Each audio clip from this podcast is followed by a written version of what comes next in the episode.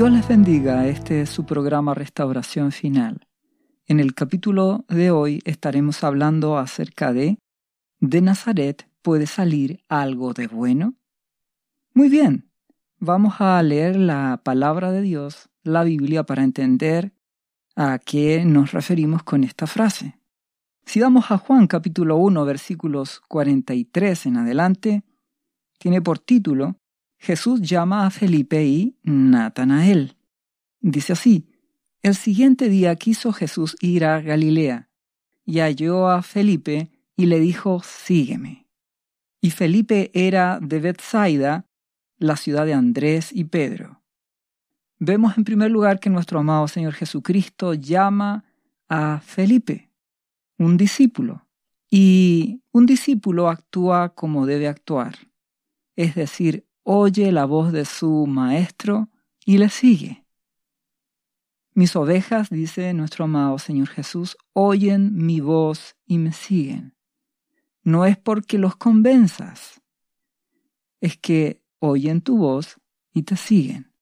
Si seguimos leyendo, dice, y Felipe halló a Natanael. No es directamente Jesús el que le habla a Natanael, sino Felipe le cuenta y le dice, hemos hallado a aquel de quien escribió Moisés en la ley así como los profetas, a Jesús, el hijo de José de Nazaret. Felipe le está diciendo, hemos encontrado al Cristo, al Hijo de Dios. Recuerden, es Felipe, no es nuestro amado Jesús el que le está hablando directamente. Entonces, ¿cuál es la respuesta de Natanael? Versículo siguiente, Juan 1.46. Natanael le dijo, ¿de Nazaret puede salir algo de bueno? le dijo Felipe, ven y ve. Muy bien, la pregunta que hace este hombre, Natanael, ¿de Nazaret puede salir algo de bueno? Es el título de este programa, de este podcast. ¿Por qué razón Natanael dice esta frase? Muchos especulan de que Nazaret era un lugar insignificante otros dicen de que había una mala reputación moral o social en Nazaret. Otros que había una guarnición romana y que por eso no era muy bien visto Nazaret. Pero ¿cuál es el punto acá? Cuando Natanael dice, ¿puede salir algo de bueno? Está demostrando sus prejuicios, su opinión preconcebida está generalizando. Él todavía no conoce a Jesús. Mi amado Señor Jesucristo aún no le ha hablado. Él se está enterando por un tercero. Pero ¿qué ocurre cuando Felipe le cuenta? Él duda. Y eso es algo que muchas veces está en el corazón de los hijos de Dios. Sus prejuicios. A veces son inconscientes, ni siquiera te das cuenta que los tienes. ¿Y qué crees? Te pueden hacer errar. Los prejuicios, esas ideas o generalizaciones mm, por nombre, por un apellido, por un lugar donde vive una persona, por una forma de vestir, ah, por la iglesia en la cual se crió. Por error las personas agrupan por apariencias. Y eso hace de que puedas juzgar injustamente a una persona, a una situación o a un ministerio. A veces te recuerda una persona a otra que te trató en forma injusta y tú generalizas y piensas que también te va a tratar mal esta nueva persona solo porque se parece a la que en algún momento, años atrás, te pudo haber maltratado. Esta generalización, este prejuicio que tenía Natanael en su mente, le hizo dudar de que de Nazaret pudiera salir algo bueno. ¿Cómo iba a salir el rey del universo, el Hijo de Dios, de ese lugar insignificante? Pues sí, porque mi Dios no mira las apariencias, mi Dios no tiene prejuicios, Él no hace generalizaciones. Lamentablemente el ser humano tiende a generalizar El objetivo de este capítulo es que te revises a ti mismo. Como hemos dicho anteriormente, si nos juzgamos nosotros, a nosotros mismos, entonces no seríamos juzgados por Dios. Si tú te das cuenta de que tiendes a generalizar o a tener prejuicios o que tienes ideas preconcebidas porque esa persona que acabas de conocer se llama o se parece a alguien que tú conociste y que era murmuradora, así que por lo tanto esta debe ser murmuradora también, ten cuidado, ten cuidado. Eso no agradará a Dios. Puedes equivocarte y juzgar mal a una persona, juzgar a alguien por las apariencias. Esto lo sufrió mi amado Señor Jesucristo, no solamente por haber nacido en Nazaret, también por su profesión. ¿Cuántos menosprecian por una profesión? Si nos vamos a Marcos capítulo 6, versículo 1, dice, salió Jesús de allí y vino a su tierra, y le seguían sus discípulos. Él fue a Nazaret. Y llegando el día de reposo, comenzó a enseñar en la sinagoga, y muchos, oyéndole, se admiraban y decían, ¿de dónde tiene éste estas cosas? ¿Y qué sabiduría es esta que le es dada? Y estos milagros que por sus manos son hechos. ¿No es este el carpintero? Hijo de María, hermano de Jacobo, de José, de Judas y de Simón. ¿No están también aquí con nosotros sus hermanas? Y se escandalizaban de él. Miren qué curioso. Natanael y otros que eran de fuera de Nazaret tenían prejuicios, ideas preconcebidas y menospreciaban a Jesús porque era de Nazaret. Y por otro lado, vemos que la gente de Nazaret mismo menospreciaba a Jesucristo porque decían, pero si no es hijo de José, del carpintero, y por lo tanto él también es un carpintero, ¿cómo puede ser este el Cristo? ¿Te das cuenta que esos prejuicios, que esas ideas preconcebidas te pueden apartar de Jesús? ¿Te pueden apartar del plan de Dios para tu vida? ¿Te pueden apartar del propósito de Dios? Ten cuidado con las ideas, las generalizaciones, las apariencias. Tal vez tú conociste a una persona hace 20 años atrás y que era de una manera y la vuelves a ver 20 años después y la juzgas y crees que sigue siendo la misma. Ten cuidado, Dios puede cambiar las personas. Por lo tanto, mantente limpio y no juzgues por apariencia. ¿Qué respondió mi Señor Jesús a esto que decían en su propia tierra? Él dijo en Marcos 6:4, mas Jesús les decía, no hay profeta sin honra sino en su propia tierra, y entre sus parientes y en su casa. Como me conocieron de pequeño, me juzgan. Ah, este es el hijo de... ¡Qué generalización! Ah, este es el carpintero, ¿cómo nos va a enseñar a nosotros?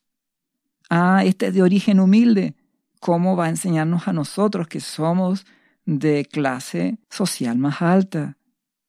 Ten cuidado con las generalizaciones, cuidado con los prejuicios, esas ideas previas que tienes en tu mente, porque te pueden hacer caer, te pueden apartar de Jesucristo, del Evangelio, de la voluntad de Dios para tu vida. Fruto de eso, ¿qué ocurrió? En Marcos 6.5, y no pudo hacer allí ningún milagro, salvo que sanó a unos pocos enfermos poniendo sobre ellos las manos. Y estaba asombrado de la incredulidad de ellos, y recorría las aldeas de alrededor enseñando. Porque Jesús hizo pocos milagros en Nazaret? Por una razón muy sencilla. Como la gente miraba a Jesús como el carpintero, no iba a ir a pedirle a Jesús que las sane. Lo único que le iban a pedir a Jesús era un mueble o algo de carpintería, porque así lo consideraban, tenían ese prejuicio contra mi Señor. Él pudo haber sanado a todos los enfermos de Nazaret. Pero como era el hijo de José y María, y era un carpintero, pensaban, ¿cómo vamos a ir a pedirle que ore por nosotros? ¿Te das cuenta que puedes perder tu sanidad por tus prejuicios? Puedes perder la bendición que Dios tiene para tu vida por esas ideas preconcebidas, esas generalizaciones que finalmente terminan siendo orgullo en tu vida. Menospreciar a otros, valorarlos en menos, por tu propia opinión. Eso es orgullo. La propia opinión es orgullo. Te impide cumplir el plan de Dios hace que en tu mente tú te cierres y no aceptes otras posibilidades, hace que menosprecies y no recibirás la bendición de Dios. Por eso, la solución que Dios da es sencilla, sé humilde. Juan 7:24 dice mi propio amado Señor Jesús, no juzguéis según las apariencias, sino juzgad con justo juicio. No juzgues con ideas preconcebidas. No generalices. No tengas prejuicios. No menosprecies. No juzgues por apariencias. ¿Qué es lo que dice nuestro Abba Padre, Jehová de los ejércitos, cuando el profeta Samuel va a ungir a David? Va a la casa de Isaí, de Belén, el padre de David. Y cuando va Samuel, en 1 Samuel 16, 6 dice, y aconteció que cuando ellos vinieron, él, el profeta, vio a Eliab y dijo, de cierto, delante de Jehová estás ungido. Y Jehová respondió a Samuel, no mires su parecer ni a lo grande de su estatura, porque yo lo desecho, porque Jehová no mira lo que mira el hombre, pues el hombre mira lo que está delante de sus ojos, pero Jehová mira el corazón. No juzgues según apariencias. Nuestro Dios mira el corazón, mira lo que está dentro de la persona. No si es de Nazaret, no si es de un lugar humilde, o no va a mirar tampoco su apellido, tampoco va a mirar sus recursos económicos, él no va a mirar su profesión, él no va a mirar lo que el hombre mira. El hombre mira, ah, este es alto, es buen mozo, es grande y por lo tanto este tiene que ser el rey. No te equivoques, Dios mira el corazón. Por lo tanto, ¿qué es lo que debemos aprender a mirar nosotros? para juzgar, como dice nuestro amado Jesús, no con apariencia, sino con justo juicio, el corazón. ¿Y cómo lo vemos esto expresado? En Lucas 6:43, nuestro amado Jesús lo dijo, por sus frutos los conoceréis. ¿Cómo puedes conocer a una persona? Por sus frutos, no por tus ideas preconcebidas no por una generalización, no con tus prejuicios, no por lo que la apariencia diga. Ah, este es de buen parecer, una gran estatura, entonces tiene que ser siervo de Dios. No, por los frutos los conoceréis, dice nuestro amado Jesús. Entonces en Lucas 6:43 dice, No es buen árbol el que da malos frutos, ni árbol malo el que da buen fruto, porque cada árbol se conoce por su fruto, pues no se cosechan higos de los espinos, ni de las zarzas se vendimian uvas. Por sus frutos los conoceréis. Y aquí lo aclara aún más mi Señor Jesús. El hombre bueno del buen tesoro de su corazón saca lo bueno. El corazón del buen tesoro de su corazón. ¿Entiendes? Jehová, ¿qué es lo que mira? El corazón de la persona. ¿Y qué es lo que dice mi Señor Jesucristo? Que el hombre recto, justo, del tesoro de su corazón saca lo bueno. que era el corazón. Es tu mente, tus pensamientos, por eso que la palabra de Dios dice que es como espada de doble filo que penetra hasta partir el alma, el espíritu, las coyunturas y los tuétanos y discierne los pensamientos y las intenciones del corazón. ¿Dónde están los pensamientos y las intenciones? En tu mente. Tú defines qué piensas, tu corazón. Ahí está todo lo que quieres hacer, lo que piensas, cómo lo quieres hacer. Ahí en tu mente tú defines si quieres servir a Dios, cómo lo quieres servir, si le quieres ser leal o no quieres ser leal. En tu mente tú defines si quieres pecar o no quieres pecar. En tu mente tú aceptas malos pensamientos o los rechazas en el nombre de Jesús. Entonces, nuestro Jesús dice del buen tesoro de su corazón. ¿Qué es el tesoro? Es el Evangelio. ¿En qué piensas? ¿De qué llenas tu mente? ¿De qué llenas tu mente? ¿De la palabra de Dios? ¿En tu mente oras? ¿Estás en comunión? Si es así, entonces tendrás un tesoro que se llama Jesucristo. Tendrás a Dios en tu mente, en tu corazón. Y de eso saldrá lo bueno por tu vida, en tus acciones, en tu forma de ser, en tu forma de pensar y en tu forma de hablar. Por eso a continuación dice Lucas 6:45, y el hombre malo, es decir, el que no busca a Dios, del mal tesoro de su corazón saca lo malo, porque de la abundancia del corazón habla la boca. Ah, aquí nos añade otro dato más. Nos dice lo que abunda en tu corazón, en tu mente, no solo lo actúas, sino también es lo que hablas. Podrás aparentar frases cristianas, podrás tener un lenguaje quizás evangélico o cristiano, pero tarde o temprano por tu boca saldrá lo que abunda en tu corazón. Si Jesucristo es la abundancia que está en tu mente, eso fluirá. Mientras que si tu trabajo es lo que abunda en tu mente, ¿qué crees que vas a terminar hablando? De tu trabajo. Quizás en la iglesia puedas aparentar, pero en tu casa, con tus amigos, en la intimidad, hablarás de lo que abunda en tu corazón, tu trabajo, o tu auto, o los deportes, o tus afanes. Por eso, llena tu mente de la palabra de Dios. Mantente en oración, mantente en comunión con Dios en tu mente. Piensa en lo bueno, lo agradable, lo perfecto. Piensa en lo que Dios quiere que pienses, en su palabra, en Jesucristo, en su obra, en Él. Y de eso llenarás tu corazón, tu mente, y de eso hablará por abundancia tu boca. Entonces, nuestro amado Señor Jesús dice, juzga por lo que está en la abundancia del corazón de la persona. Así juzgarás con justo juicio. Y así está esto en perfecta coordinación con lo que dice Jehová, nuestro Abba Padre, el Dios y Padre de nuestro Señor Jesucristo. Yo miro el corazón, no la apariencia, no si es buen mozo, no si es atractivo, no si es simpático.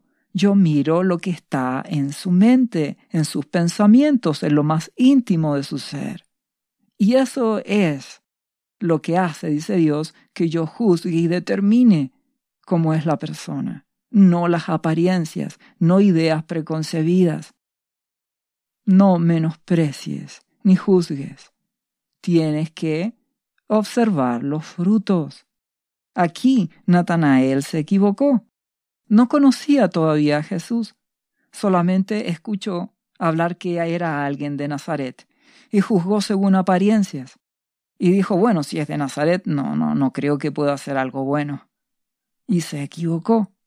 Entonces vamos a la segunda parte ahora.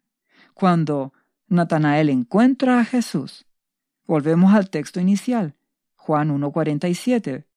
Cuando Jesús vio a Natanael que se le acercaba, dijo de él, He aquí un verdadero israelita, en quien no hay engaño. Jesucristo le dice a Natanael, Tú eres un hijo de Dios, Jesús miraba el corazón. Y le dijo Natanael, ¿de dónde me conoces? Respondió Jesús y le dijo, antes que Felipe te llamara, cuando estabas debajo de la higuera te vi. Es que mi amado Jesús era profeta. El Espíritu Santo estaba en él. Respondiendo Natanael le dijo, Rabí, tú eres el Hijo de Dios, tú eres el Rey de Israel. La oveja oyó al pastor, le reconoce y le sigue. Y Jesús le dijo, porque te dije, te vi debajo de la higuera, ¿crees? Cosas mayores que estas verás. Y le dijo, de cierto, de cierto os digo, de aquí adelante veréis el cielo abierto y a los ángeles de Dios que suben y descienden sobre el Hijo del Hombre. Nuestro amado Jesús referencia a esa experiencia que tuvo Jacob en el Antiguo Testamento donde ve ángeles que suben y bajan, que representa eso, la presencia de Dios. Es decir, le está diciendo a Natanael, verás la gloria de Dios en mi vida, la presencia de Dios en mí, Natanael.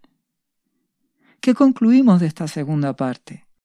Primero, mi precioso Señor Jesucristo, cuando le dijo a Natanael, tú eres un verdadero israelita, está queriendo decir alguien que ama y busca a Dios. ¿Ustedes creen de que nuestro amado Señor Jesús no se dio cuenta de que Natanael se equivocó y juzgó según apariencia? Pues sí, si él lo vio también en la higuera, pues sabía el comentario que Natanael había hecho. Pero también sabía nuestro amado Jesús que Natanael aún no lo conocía y se equivocó.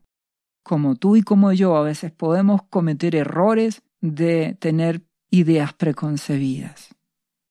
Lo importante de esto es que saquemos eso de nuestras vidas y que aprendamos a juzgar no por ideas previas. No juzgues por apariencias, no generalizando, sino viendo los frutos que sale de la persona, cómo se comporta. Entonces, ¿qué ocurre? Nuestro amado Jesús lo conocía. E inmediatamente también puedo decírtelo. Mi amado Jesús, cuando le dijo esto a Natanael, es porque lo conoce. No lo estaba adulando. Porque mi buen Jesús no adula a nadie, porque Él no acepta la adulación. A Él no le agrada a las personas que andan adulando a otras, que quieren sembrar ego en los otros. No, aquí mi amado Jesús le dice la verdad. Tú eres alguien que ama y busca a Dios. No lo adula. ¿Cómo sabemos que nuestro amado Jesucristo no hace adulación? Porque en primer lugar Él nunca lo aceptó. Por eso que en Marcos 10, 17, cuando aparece el joven rico y dice así, al salir él para seguir su camino, nuestro amado Jesús, vino uno corriendo e hincando la rodilla delante de él, preguntó, Maestro bueno, ¿qué haré para heredar la vida eterna? Jesús le dijo, ¿por qué me llamas bueno? Ninguno hay bueno, sino solo uno, Dios. Mi amado Jesús no acepta la adulación. Por lo tanto, Él no adula a nadie, simplemente Él dirá la verdad. Él dirá, eres hijo de Dios, o Él dirá, tienes que cambiar esto en tu vida. Él es justo. Por lo tanto, ni tú ni yo adulemos a nadie.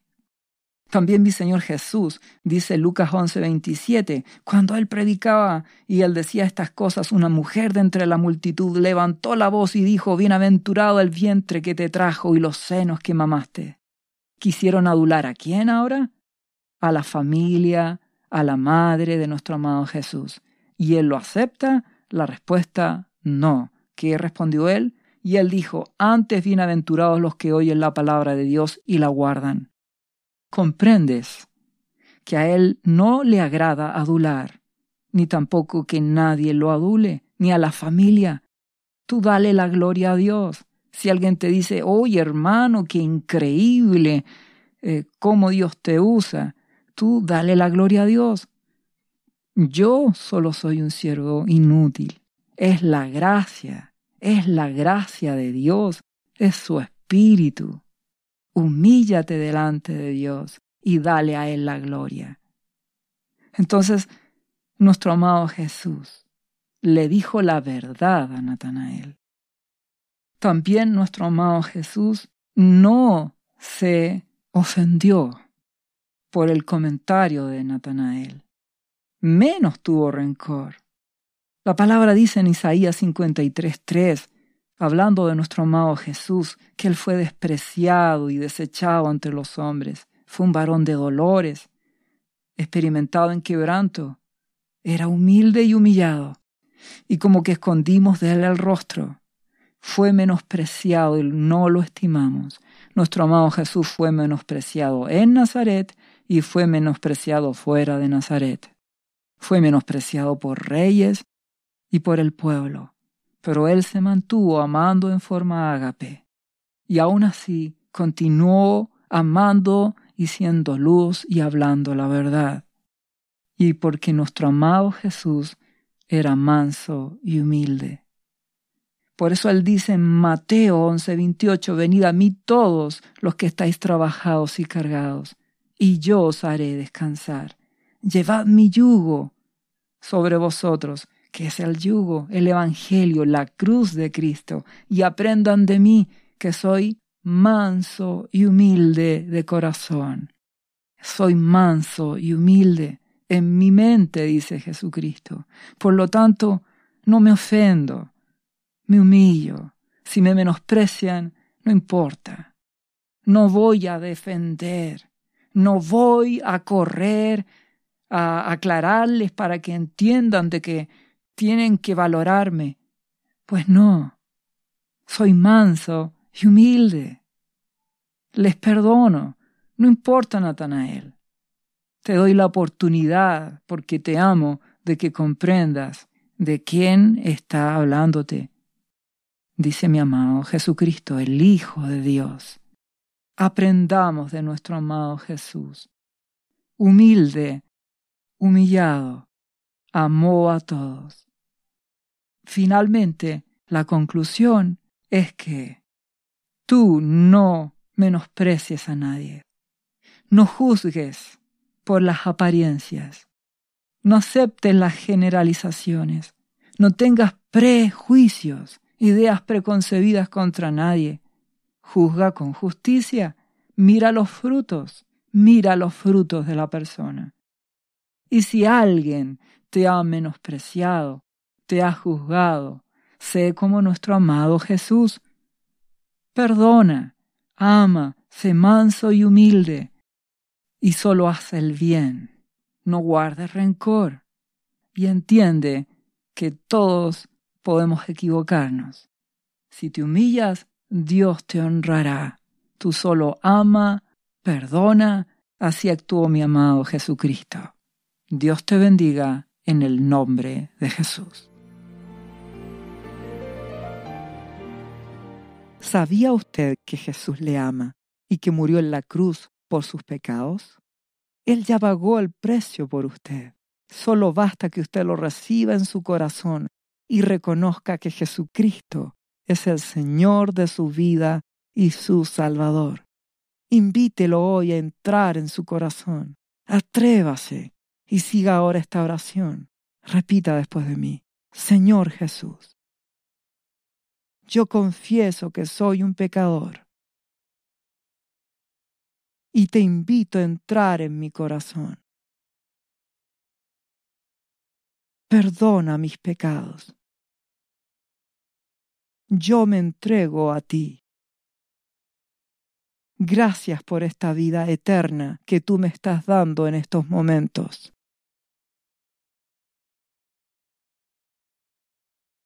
Yo te confieso ahora como mi Señor y mi Salvador.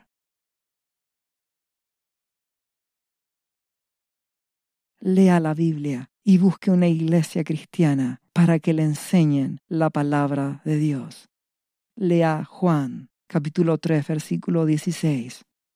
Visite cristo-viene.cl. ¿Sabías que Jesús te ama y quiere sanarte de toda enfermedad? La Biblia dice que Jesús llevó tus enfermedades y sufrió tus dolores para que tú ahora estés sano. Solo tienes que creer en Jesús y pedirle que entre a tu corazón y perdone tus pecados. Repite este versículo de la Biblia varias veces al día, cada día. Por las heridas de Jesús fuimos sanados y por esta promesa yo soy sano. Los azotes que sufrió en la cruz representan tu sanidad para este tiempo. Tienes que creerlo con todo tu corazón, porque Jesús te ama y quiere verte sano de cualquier enfermedad. No te rindas, insiste y créele a Jesús. Lee la Biblia y busca una iglesia cristiana. Lee Isaías capítulo 53, versículo 5. Visite cristo-viene.cl. Restauración final.